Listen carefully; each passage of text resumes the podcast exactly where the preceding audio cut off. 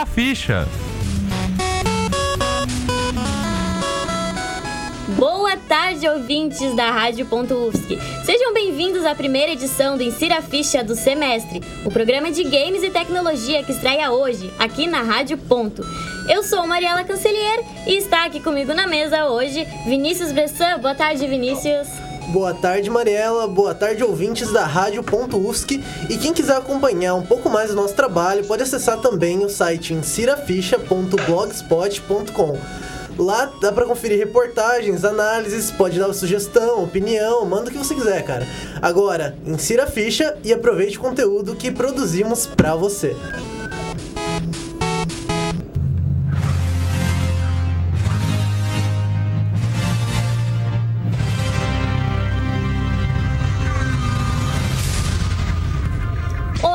Nós do Insira Ficha vamos falar sobre as principais maneiras de ganhar dinheiro jogando videogame.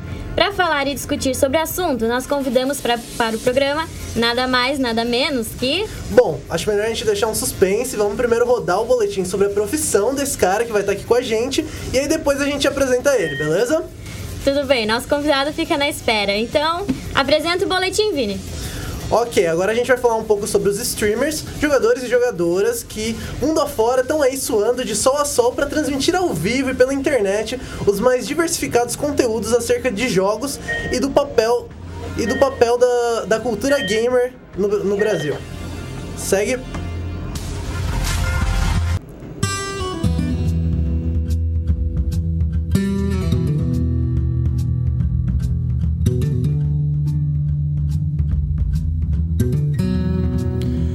Popularização da internet de banda larga, um novo tipo de atividade começou a se popularizar no universo gamer, a transmissão ao vivo de jogos, conhecida como stream. Internautas ao redor do globo passaram a compartilhar seu conteúdo e exibir suas habilidades enquanto interagiam e conversavam com seus espectadores ao longo de suas sessões dos mais diversos jogos. E não demorou muito para a diversão virar profissão, e esses jogadores que faziam stream ficarem conhecidos como streamers. Para viver da função, os jogadores recorrem aos mais diversos meios, desde patrocínios, anúncio de produtos em seus vídeos e, acima de tudo, apoio dos fãs, que além de acompanhar e divulgar seus trabalhos, podem, em alguns casos, incentivar o trabalho do streamer com doações financeiras, além de outros trabalhos relacionados às áreas dos jogos. O conteúdo é diverso e abrange as principais plataformas de todos os tipos. Segundo o site twitch.tv, principal no ramo de transmissões online, os jogos atualmente com maior público são League of Legends, Dota 2, Hearthstone, Counter-Strike Global Offensive e Minecraft. Somente estes cinco jogos juntos já possuem diversas transmissões diárias diferentes, feitas por centenas de jogadores profissionais e casuais. O número de espectadores podem variar de algumas dezenas até milhares, de acordo com o streamer. Cada transmissão conta com uma variedade de conteúdo e uma forma de apresentá-lo única, dando assim uma individualidade a cada streamer e gerando um público que não só tem interesse no conteúdo, mas que acompanha e apoia o trabalho do profissional. Um fato que se consolidou ao longo da última década é que, utilizando as mais diversas formas de apresentarem seus conteúdos, os streamers tiveram um importante papel, tanto na popularização de jogos, circuitos de competições e a profissionalização e surgimento de novos meios, profissões e atividades no mundo gamer. Hoje, fazer streamer já não é mais somente uma atividade para se divertir na internet, mas sim uma das novas formas de se manter financeiramente que vem surgindo nos últimos anos no universo gamer. Trazendo algumas informações sobre quem são os streamers, eu sou João Bosco Cirino para o Insira Ficha.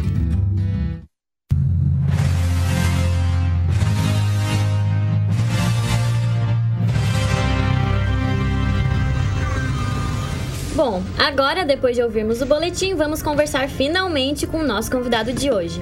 Ele que foi o primeiro caster a ganhar reconhecimento no cenário dos games aqui no Brasil. William Gordox Lemos. Boa tarde, Gordox. Oi, tudo bem? Boa tarde. Tudo certo com vocês? Tudo certo? Tranquilo? Então, Gordox, como o programa de hoje é sobre profissionais dos, dos videogames, eu acho que a primeira coisa que a gente tem que perguntar pra você é o seguinte: hoje você consegue viver de ser o Gordox ou você precisa arranjar dinheiro de outras formas? Ah, não, consigo tranquilamente. Já faz, na verdade, desde 2012 que eu consigo só sobreviver de entretenimento, podemos assim dizer, né? Que é esportes e também fazer as streams, que daí eu vivo mais meu personagem. Então, desde 2012, consigo me, me, tipo, me manter só com, com, com, essa grana. Eu larguei, na verdade, meu último emprego com registro em carteira foi em 2012, se não me engano, em setembro. Tá certo. Conta um pouquinho pra gente como é que você iniciou essa vida de streamer. Ah, de streamer foi foi tipo totalmente sem querer, porque tipo eu era eu era não, sou caster, na verdade, eu narro é, eu, mais FPS, tô fazendo um pouco de MOBA agora também de LoL e Smite, mas aí eu, um dia eu falei, ah, cara, eu, eu vou abrir a stream, mas não vou abrir pra narrar, vou abrir pra jogar. E eu sempre quis, tipo, assim, eu sempre fui muito zoeiro, então eu sempre queria ficar fazendo as pessoas rirem. Então eu comecei a jogar jogos de terror na stream, isso daí em 2012 mesmo, no final de 2012. E a galera foi vendo, foi acompanhando. Eu lembro que foi uma festa quando eu peguei 100 pessoas. Eu falei, meu Deus, cara, tem 100 pessoas me assistindo, não narrar, porque narrar na época eu conseguia já pegar uns 4 mil no, no, no Counter-Strike. Daí eu, eu vi que, tipo, cada, cada stream que eu fazia, a galera se interessando também mais por esse meu lado, tipo, de babaca, assim, podemos dizer, de, de de ficar, que fica zoando, que fica, é, acontece uma situação, tipo, fala, meu Deus, o que está acontecendo? Então, eu consegui, tipo, conciliar essas duas coisas, né? Que é, o, é a parte de, de narração também com a de streamer. Tá certo. Igor Docs, no streaming, como é que você faz para transformar streaming em dinheiro? Como é que você ganha grana com seus streamings? Ah, então, na é, é, como se fosse pelo YouTube, né? A verdade, muita gente não, não, não sabe, mas tem o um sistema de, de AdSense, que é quando você abre uma stream, é, cada mil pessoas que estão assistindo, você ganha um, um percentual por, por, conta disso, né? Então, daí, quando a pessoa entra na sua stream, por exemplo, na Twitch TV, e tem mil pessoas conectadas, ela, é, você já ganha um valor por isso, em dólar. Então, é assim que se monetiza. Hum. Tá certo. Qual o contato que você já teve com a galera que faz isso lá fora? Qual a diferença que tu vê entre os streams daqui do Brasil e de outros lugares? Ah, então, eu vejo que, tipo, a questão de streamers lá fora é, é, outro mundo mesmo. Lá a gente tá falando não da galera, tipo, se sustentar. Lá a gente tá falando da galera, tipo, ser, ser rica mesmo por conta de stream. É, ganhar é, muitos, muitos dólares mesmo. Eu, eu pude ir na E3 no ano passado, lá em, Los Angeles, e eu, eu tive no stand da Twitch, conheci vários streamers gringos, é, a forma que eles são tratados, o profissionalismo. É, as empresas olham com outros olhos para os streamers lá fora, eles veem realmente como é um, uma pessoa que ela consegue passar uma, a sua opinião para quem está assistindo. Então, é diferente do Brasil, que às vezes o cara pega e fala assim: ah, esse cara tá fazendo uma stream aí, tá fazendo uma graça, mas que, como, é que, como é que eu vender? Como é que eu vou fazer um brand com ele? Então, a galera aqui no Brasil não, tá, não, não tem esse reconhecimento. Tanto que, para você ter uma ideia, tem empresas lá de fora que estão vindo pegar os streamers brasileiros, que é no caso da Vulcan, da D2A, que é a G2A. Então, os streamers brasileiros estão começando a pegar um, um profissional agora, graças ao mercado lá de fora. Acredite, nem é por conta do mercado brasileiro ainda. Tá certo. E agora falando da sua marca, Gordox. Cara, de onde veio o Gordox? Foi você que inventou? Não, de onde veio esse é nome? Nick. Desde 2002 ele, eu sou chamado de Gordox. Minha mãe me chama de Gordox. Então é normal, tá? Meu nome. Meu nome não é William, tá ligado? Só é nas minhas redes sociais o William porque todo mundo pega o Gordox primeiro, eu fico pé da vida. Mas virou, não tem como. Ou é Gordox, ou é Gordão, acho mó carinhoso, acho mó bacana. Então não tem problema. E surgiu de uma brincadeira que eu tava na frente de uma lan house e daí tinha um detetizado a lan house começou a sair um monte de barata. Daí começou a sair um monte de barata. Eu, magrinho, né, bonitinho, comecei a tipo, pisotear nas baratas assim. Aí saiu um velhinho de, de bengala e falou: Ah, você é o Rodox? Daí tipo, um amigo meu falou assim: Não, ele é o Gordox, matador de baratas. Daí pegou e ficou. Muito bom a criação desse nome. E você gosta de acompanhar streamings? E se você gosta de acompanhar, de quem especificamente? Ah, sim, eu gosto de acompanhar streamings. É, eu gosto mais de acompanhar o conteúdo gringo. É, eu, eu, gosto, por, por, conta do League of Legends, eu tento pegar alguma, algumas manhas com jogadores lá de fora, então eu gosto de ver o Beardsen. Aqui no Brasil, se tratando de LoL, eu gosto bastante de ver o BRTT. Quando é pra ver uma, uma stream zoeira, é um cara que, tipo, eu paro quase tudo que tô fazendo pra assistir. É um cara que não, é, não tem tanta repercussão, mas ele é muito bom, que é o Silvio Santos do CS. Que é um cara que imita o Silvio jogando, ele joga GTA, ele joga CS. O cara é hilário, é hilário. Eu passo mal de rir. Inclusive, tem até um vídeo meu no YouTube aí que ele conseguiu me fazer vomitar numa stream, tanto que ele fez isso. E assim, Counter-Strike, Combat Charms, Point Blank, Cross Crossfire, etc. Qual que você mais gosta de fazer stream? Ou você não tem um preferido? Ah, não, não tenho um preferido, não.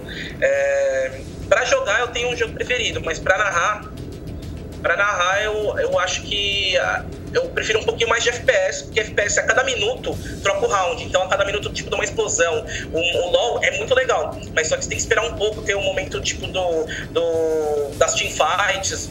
Então eu acho, bem, eu acho bem, bem mais bacana narrar FPS, né? Agora, pra jogar, eu tô curtindo mesmo jogar um LOLzinho. Sou viciado, porque eu não aguento eu ser ruim nesse jogo. Eu vou ter que ficar bom um dia. Então é um desafio pessoal meu. Entendeu? Por isso que eu jogo, jogo, jogo e a galera fala, pô, Gordox força jogada errada. Não é, eu sou ruim. Porque eu jogava FPS. Então eu, eu quero ficar bom nesse jogo. É uma. Sei lá, enquanto eu não for bom realmente, eu não vou parar de jogar LOL. É uma pretensão minha virar bom nesse game. Teve uma stream sua que eu achei sensacional, que você tava de Amumu Aí você tava fugindo, tava tentando dar aquela escapada e de repente você clicou errado no mapa. Você realmente clicou errado no mapa? Então, é uma coisa que eu, todo mundo que assiste minha stream, tipo, fica com vontade de me bater, de verdade, de me agredir. Eu tenho muita dificuldade em mexer com o mapa. Eu Tipo, se você for ver, a maioria do tempo eu tô com a tela travada. Eu aperto espaço, tô com a tela travada. Porque eu jogar como eu sou do FPS, quem joga jogos de tiro, a sensibilidade é baixa. Eu posso até afirmar que isso por causa que o Beat, que joga na Kabum, ele mudava a câmera pela setinha, nem era com mouse. Então tenho esse problema com ele. Então, acontece que às vezes eu pego, vou arrastar o mouse, dá um desespero, todo mundo me focando, eu acabo me perdendo nos comandos. Foi, foi complicado. Acho que eu sei desse vídeo. Acho que até tem. Não, não tem vídeo. Foi na stream mesmo ao vivo que aconteceu isso daí.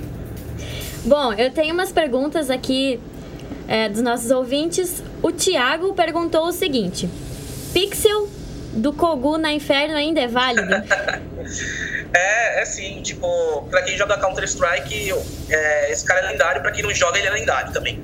É um cara que, tipo, no Brasil, é, ele ganhou o único de esportes, eu falo em questão de esportes. O único título mundial de esportes do Brasil foi do Counter-Strike, foi do MBR.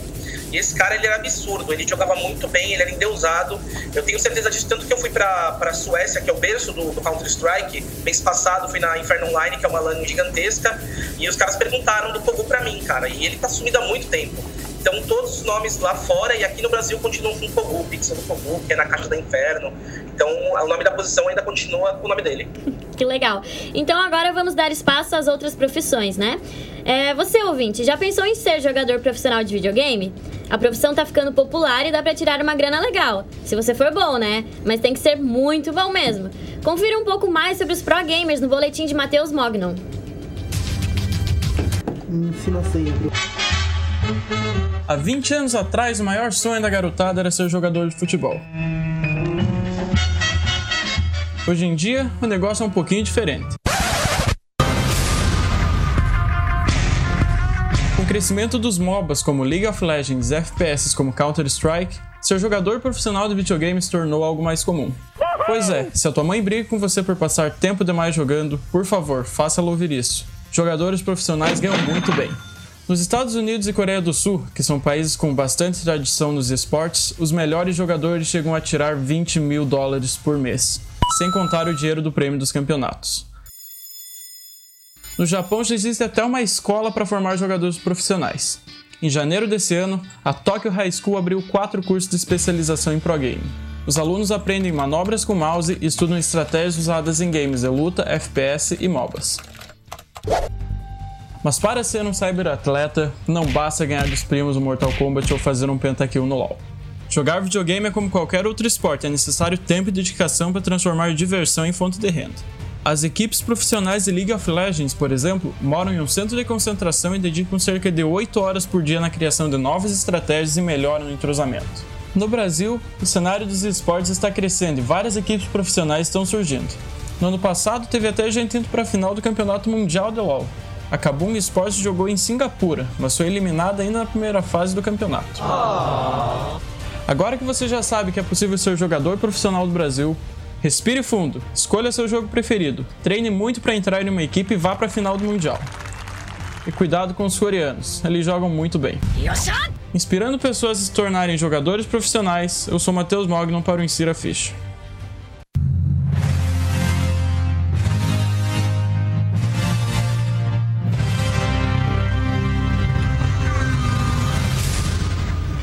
Bom, de volta aqui com o Gordox e vamos falar agora de Pro Gamers, né?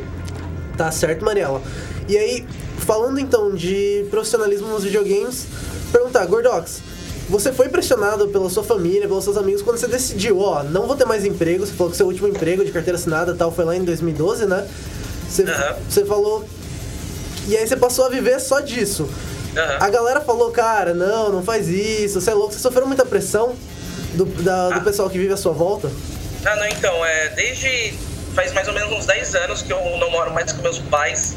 É, mas só que, tipo, eu moro no apartamento do meu pai, que é no quarteirão de baixo. Então, eu sempre tô. tô na- a gente tá, tá perto e não tá perto ao mesmo tempo.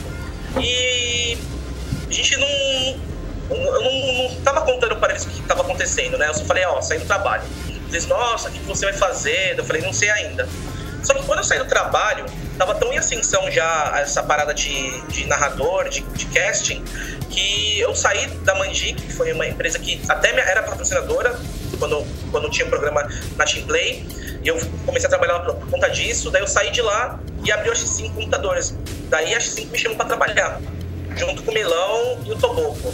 Isso daí foi quando eu fiquei um mês desempregado, então desde então foi uma ascensão muito grande, tipo, e quando eu completei mais ou menos aí é, seis meses de, de, de trabalho aqui, de streamer, tá tocando assim, eu comprei um carro. Daí quando eu comprei um carro, minha mãe falou, nossa, filho, estou orgulhosa. Pela primeira vez, minha mãe falou tá orgulhosa de mim na vida. Eu falei, nossa, daí quando você começa a ficar é, bem, começa, começa a viajar o Brasil todo, eles veem que é uma coisa séria, aparecer na TV, então eles começaram a dar mais um apoio, mas não foi fácil, assim, foi tipo quando eles viram realmente as coisas acontecerem. não- Eles, vamos supor, se fosse uma aposta, eles não, não iam, tipo, por exemplo, ah, continua, tem, vai em frente. É que eu, é que eu já era. É, já era livre deles, né? No, no caso, eu no meu sonho e fui. Mas não foi fácil, não. A coisa só ficou boa realmente quando começou, quando, quando eles me viram na TV, quando eu comecei a comprar minhas coisas, aí ficou mais tranquilo. E assim, o que, que você acha dessa profissão? Porque ela é uma coisa que está em ascensão, né? A gente vê na China que já temos, por exemplo, faculdade para formar jogadores profissionais de League of Legends. É, você acha que isso um dia vai chegar no Brasil?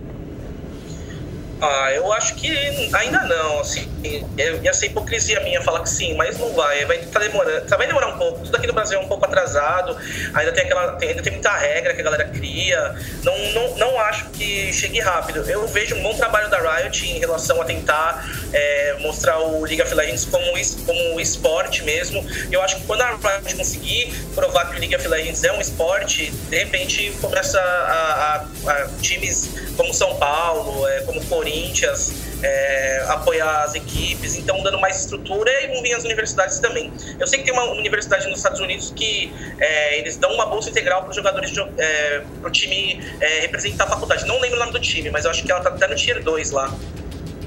Tem um time que está competindo no International Wild Card agora também, que é patrocinado por um time de futebol, não é? É, pelo Besiktas, né? Isso, Muito interessante. É porque na Turquia é é outro mundo, né? Aqui no Brasil a gente assiste pela, pela, pela Twitch e pela Zubo.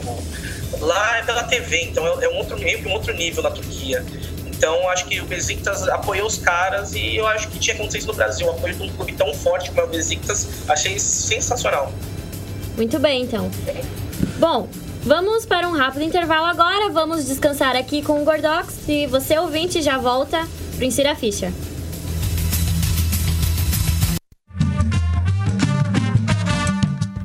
Rádio.UFSC. É rádio e ponto.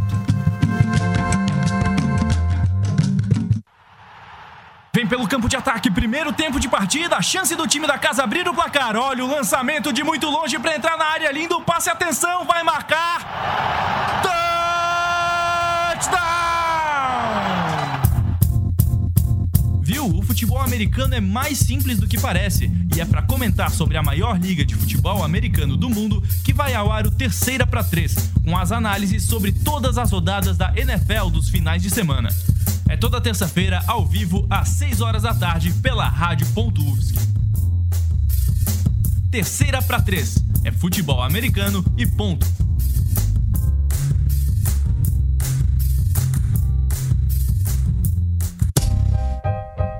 Rádio.UFSC.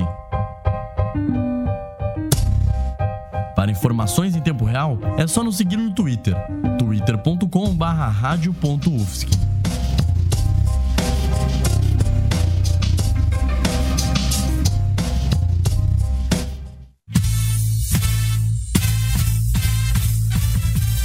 A Copa passou, mas o ano do futebol está longe de terminar. As meninas do Salto Alto Futebol Clube escalaram um time charmoso para comentar as principais notícias do cenário nacional e internacional do esporte. Nossa equipe vai trazer perfis futebolísticos de personalidades históricas e atuais, além de comentar sobre futebol feminino e trazer o próprio olhar sobre a disputa de bola nas quatro linhas. O jogo tá marcado sempre no mesmo horário, quarta-feira, às seis e meia da tarde, aqui na Rádio.UFSC.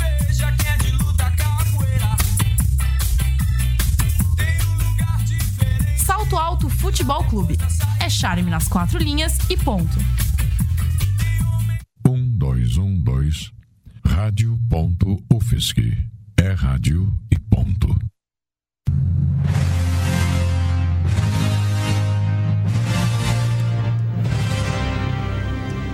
Voltamos do intervalo. O Gordox ainda está aqui com a gente, né? Está aqui, Gordox?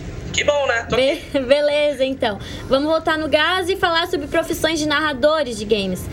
Mas nem só de jogadores é feito o esporte, né? Vamos ouvir agora um pouco mais sobre os casters, aqueles caras que animam o público nos torneios, no boletim de Victor Lacombe. O cenário de esportes do Brasil só aumenta. É o segundo país com o maior número de jogadores profissionais no continente americano e está em quinto lugar no mundo, atrás de Coreia do Sul, China, Alemanha e Estados Unidos. O país tem seu próprio campeonato de vários esportes, como League of Legends e StarCraft, que movimentaram em 2013 cerca de 500 mil reais. Desses, 100 mil foram apenas do CBLOL, o Campeonato Brasileiro de League of Legends. Mas esses campeonatos não são feitos só de jogadores. Com o aumento no público, os shoutcasters, casters ou simplesmente narradores também estão em alta. No CBLOL desse ano, sete casters foram escolhidos, entre narradores e comentaristas, para fazer a transmissão do torneio, que rolou através do canal da Riot Games, estúdio que produziu o LoL, e do Twitch, site de streams que é o principal meio pelo qual os campeonatos do mundo todo são transmitidos. Enquanto a audiência no centro de eventos aqui da ilha foi de 2 mil pessoas, pela internet, o CBLOL teve, no ano passado, 5 milhões de espectadores únicos. Narradores populares como Diego Toboco, um dos sete casters do CBLOL, teve mais de 224 mil seguidores no Facebook e é convidado pela Riot Games para narrar vários campeonatos brasileiros e internacionais. Olha só o que o Kami fez, jogou quatro jogadores para trás, pode rolar a eliminação, o Eron sendo focado, eliminado pelo BRTT, chega também o Túlio, o de goleiro é o foco, vai tentando kaitar, recebe muito dano, double kill pro BRTT, que jogada mitológica do Kami, Tichinha! Muitos narradores trabalham com o eSport em tempo integral. O caster Pedroca, de StarCraft 2, é hoje um dos poucos narradores do jogo no Brasil e acaba sendo a única opção ao se procurar uma transmissão em português dos campeonatos internacionais. Vem avançando o jogador Terrano. Vem Tatu Bomba rolando. Já tem gancho centrífugo. Macro em dia dos jogadores Deg. Vem pra cima. Mina Vilma dispara e mata muito Tatu Bomba. Mesmo assim, à medida que o cenário nacional dos esportes aumenta, mais narradores vão surgindo e a cultura gamer no Brasil se fortalece. Eu sou o Vitor Lacombe para o Insira Ficha.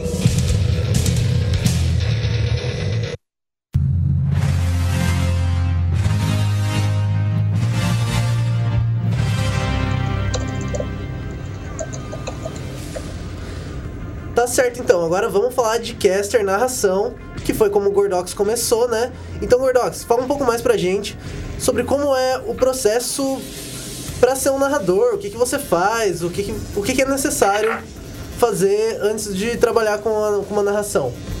Entendi. É, na verdade, eu comecei totalmente sem querer. Foi numa SWC de 2010, que era um campeonato uma vaga para o Mundial na França. Aí eu era de uma organização chamada SX, que era Sem Chorar. E daí eu, eu, era, eu fui escalado para ser o repórter, assim, fui cara de pau, pelo menos, para sair perguntando coisa pros outros. E aconteceu que, tipo, deu um, sei lá, o que aconteceu com o narrador, ele deu um piripaque nele e falou, cara, narra aí, senta aí. Eu comecei a narrar, e a galera, tipo, curtiu muito, quando ele voltou, o cara falou, não, não, não, não, não, não volta você, deixa, deixa o Gordox aí.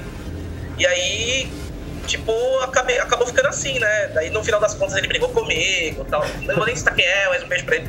Mas daí a gente, a gente brigou e eu falei, ah, a culpa é desculpa, eu quero continuar sendo repórter, mas a galera assim ficava pedindo, pô, narra, narra. Aí no, daí no, no final das contas eu acabei indo pra um outro portal, que a Team Play, que existe até hoje. E eu narrava pela Team Play, viajei pra caramba narrando junto com a Team Play. E foi assim que surgiu, foi totalmente sem querer, porque eu, eu acho que minha voz não é uma voz de narrador, minha voz é fininha, do Anderson Silva, mas acho que o segredo está na entonação do que está acontecendo, é na hora que acontece alguma coisa emocionante você passar esse tipo de emoção. Então foi assim que começou para mim. E a preparação, é, eu, pelo menos que narro bastante, bastante jogos, é tentar estar sempre por dentro do que está acontecendo, não só dentro da partida do, jogo, mas também de bastidor, contar uma fofoquinha, assim, tal equipe não gosta de outra, que aquele jogador já, já, já jogou naquela equipe, não joga mais e é educado com aquilo, é tentar passar algumas informações que quando dá uma mornada na partida você consegue levar. Então é, é, mais ou menos, comecei assim e, e, em questão de preparação é isso. Eu ainda não faço nenhum, nenhuma preparação, tipo de fonoaudiologia, que aquecer voz, essas coisas eu ainda não faço. Mas eu acho que é muito importante, vou até pesquisar. E ser narrador, assim, é até um treino de memória mesmo, né? Porque você tem que lembrar o nome de todos os jogadores, o nome dos itens, tem que é, falar o que que tá acontecendo, o que cada coisa faz. Olha, é verdade. Não, é, isso é uma coisa muito ruim, por causa que apesar de ter o corpo de elefante, eu não tenho memória de elefante. Eu sou muito ruim de memória. Então, isso me força a estudar bastante, a memorizar bastante as coisas. Eu acho bem legal. Pelo menos no League of Legends, eu, eu, eu estudo bastante o nome das skills. Quando eu comecei a narrar, inclusive a galera fala: Meu Deus, como é que esse cara consegue? Ele sabe o nome de todas as skills. Mas foi porque eu jogava e cada skill que eu ia jogando, eu ia narrando na minha cabeça, sozinho em casa. Eu não faço isso na stream, porque ali eu tô vendo meu personagem. Mas quando eu tô jogando em casa sem nada, eu tô dando as skills e vou lembrando, vou olhando. Quando eu morro, eu vejo o relatório do que me matou. Então, é, é, teste de memória mesmo. E eu acho bacana, porque a, mente tem que estar sempre ativa. Muito legal. E assim, cada narrador tem um bordão, né, Gordox? Aqui do Brasil, qual você acha que é o bordão mais famoso? Ah, eu não sei, cara. Tem o totalmente é, burstado do Toboco, tem o passando o carreta do Gruntar, cada um tem o mitológico do Chaep, cada um tem o seu, meu. Tá certo, e agora vamos pro último boletim do programa, que vai ser sobre os Game Testers.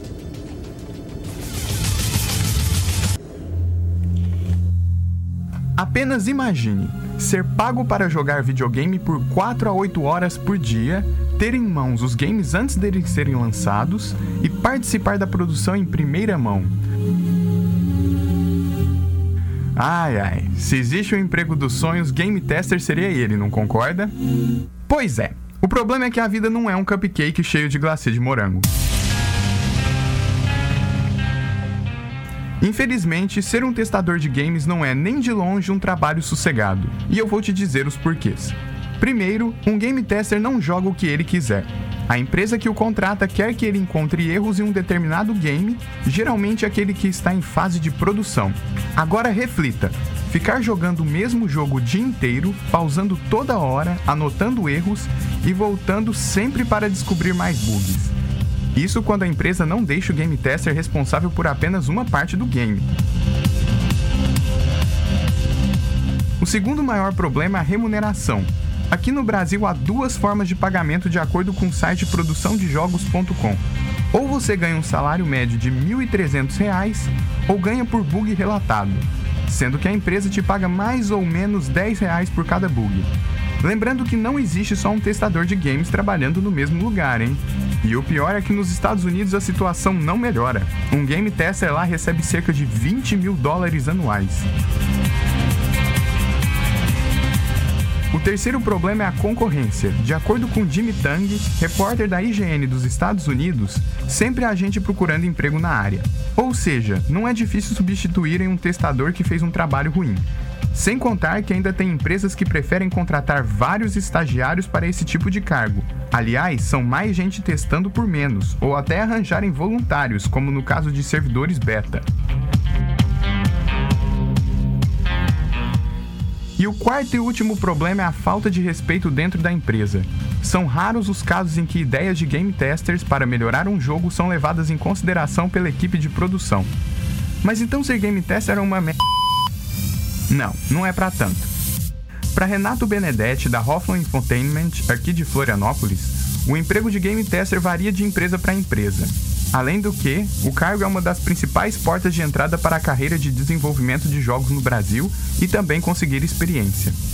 Resumindo, é difícil ganhar a vida apenas sendo game tester, mas para quem está começando na indústria, pode ser um bom ponto de partida. Eu sou Luiz Fernando Menezes para o Insira a Ficha.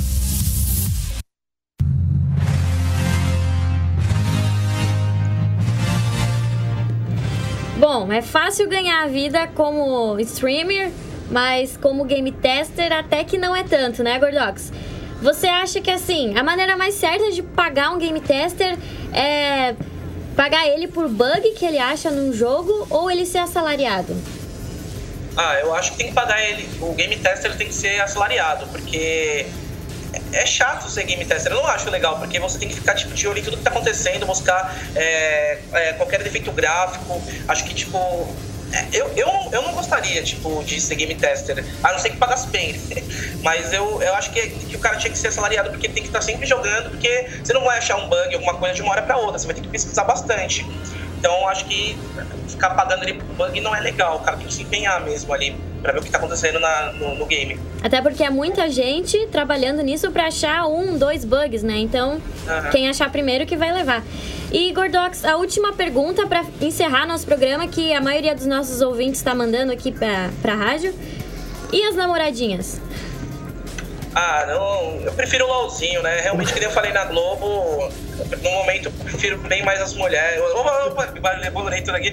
Bem mais os games do que as mulheres, porque não dá dor de cabeça, entendeu, cara? Eu, eu, eu dou minha atenção na sexta-feira à noite ali pro game, continuo batendo né, nesse, nesse ponto aí, que mulher dá muito dor de cabeça, ainda mais agora, que tô cheio de coisa pra fazer. tá certo, mulher não dá, não dá XP nem, nem Não, Gold. não ela não vai me colocar no Challenger, por favor. Não, não tem condições. Então tá, muito obrigada, Gordox. Lembrando que o Gordox tá aqui com a gente por Skype, né? Ele não está aqui no Aham. estúdio, mas ele está por Skype. Muito obrigada pela sua participação no nosso programa. Valeu, Gordox. Eu que agradeço, valeu vocês, boa sorte aí, gostei de participar aí. Acho que foi a primeira vez que eu participei do programa de rádio, foi bacana. Então tá. Lembrando aos ouvintes que a lista das trilhas sonoras usadas no programa de hoje estão no insiraficha.blogspot.com. Se você quiser dar uma conferida, entra lá e vê as músicas que a gente usou no programa.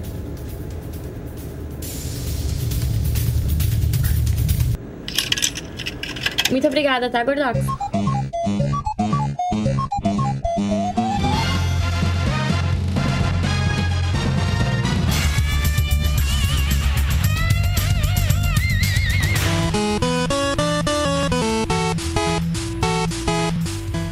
Insira a ficha.